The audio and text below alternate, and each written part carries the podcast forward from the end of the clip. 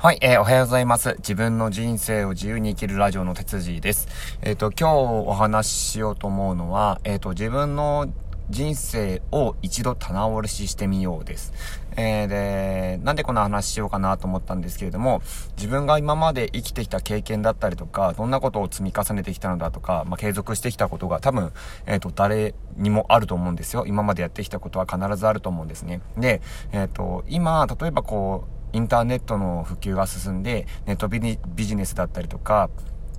えー、インターネットを使ったね、販売とか、そういうのが結構メジャーになってきてるとは思うんですけれども、もちろんあの YouTube の広告とかもね、そうだと思うんですけど、そういう中で、えっ、と、今自分が持っているスキルだったりとか、あと自分で個人で生きて生きていくために自分のスキルを明確にしていくとか、そういうのすごく大事だと思いました。で、えっ、と、自分のことをちょっと中心にちょっとこうお話ししちゃうんですけれども、え僕の経験って結構ですね、あの、自分のなんだろうな、自分で決めてきた人生というよりかは、他人の意思だったりとかを介入して、しすぎて、あの相手寄りの人生だったりとか、自分でなんか決断してない瞬間がめちゃくちゃ多い人生を自分で作ってきたんですね。で、なのでまあ自分の人生に納得いってないっていうのは今もちろんそうなんですし、あそうなんですじゃない、そうなんですけど、えっ、ー、と、それも自分で決めてきたので自分で責任ああるんだなっていうふうにも今思ってます。なので今明確にしなきゃいけないのは、その中でも一体自分は一体どんなことを積み重ねてきたのかっていうことだと思います。で、えっ、ー、と、僕、各国は結構サービス業がほぼだったんですけれども、今まではまあ飲食店もそうだし、あとはあのスポーツジム、ですね、インストラクターさんの、あの、働くところですね、スポーツジムだったりとか、あとはあの、普通にあの、動物とか自然とか犬が好きだったので、あの、犬の訓練士の、え訓練をしたりとか、えー、あと普通にコンビニで油バイトもしましたし、あとは料金センターとかインターネット通信の、えっ、ー、と、関係の、そういうあの、よくある大手の会社ね、の、えっ、ー、と、下請け企業でコールセンターで仕事をしたりとか、えー、あといろいろやってました。はい。なので、えっ、ー、と、まあ、主に人と接する仕事とかサービス業っていうところが多いんですけど、僕の中で、えー、積み上げてきたことなんだろうって思って、たんですね。で、まあ、飲食であれば店長をやることで、あの、会社のお金ではありますけど、自分の店を、まあ、一応持ってやるっていうことになるので、えー、お金がどれぐらい、まあ、1ヶ月間で売れたのかとか、お金、まあ、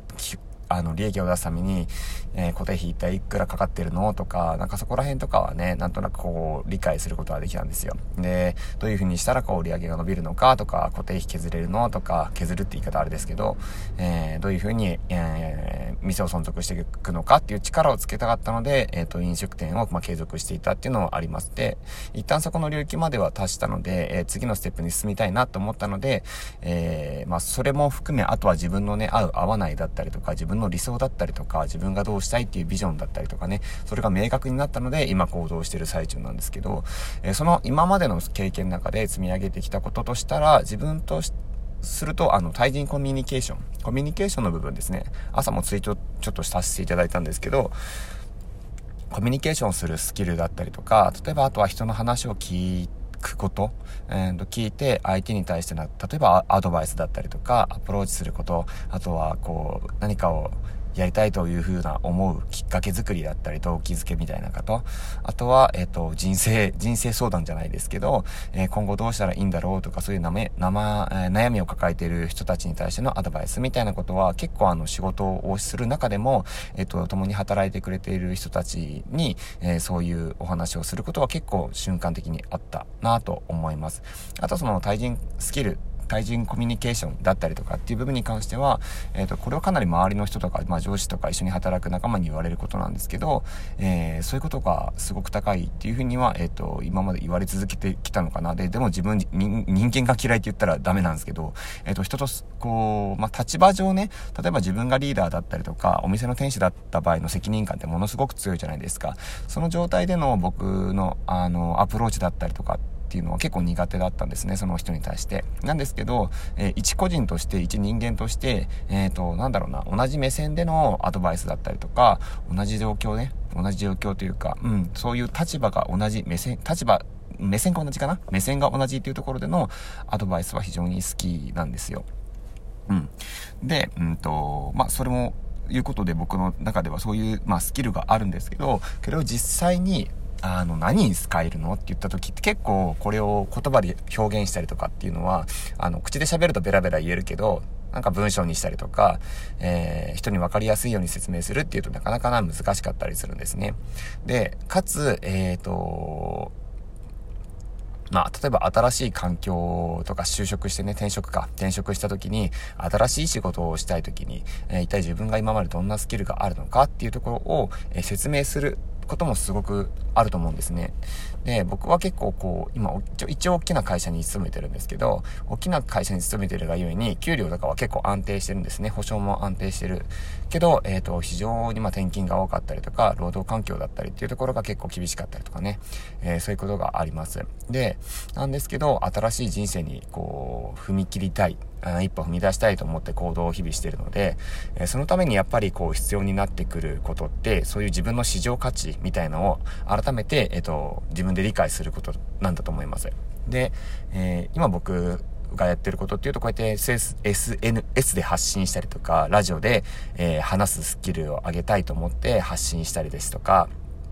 あとはプログラミング、今 HTML とか CSS とか、jQuery か JavaScript は全然わかんないですけど jQuery とかを触ったりとか、えっ、ー、と SAS を触ったりとか、まあそういうことで、えっ、ー、と、ウェブデザインの方を、えー、独学で勉強してる最中、えー、あとは、えー、インターネットで、例えばサーバー契約したりとか、ドメイン取ったりとかして、えー、ブログの立ち上げる方法だったりとかっていうのを、えっ、ー、と、自分で作ってやってみたりとか、えー、まず具体的な、こう、企業案件としてのスキルっていうのは全然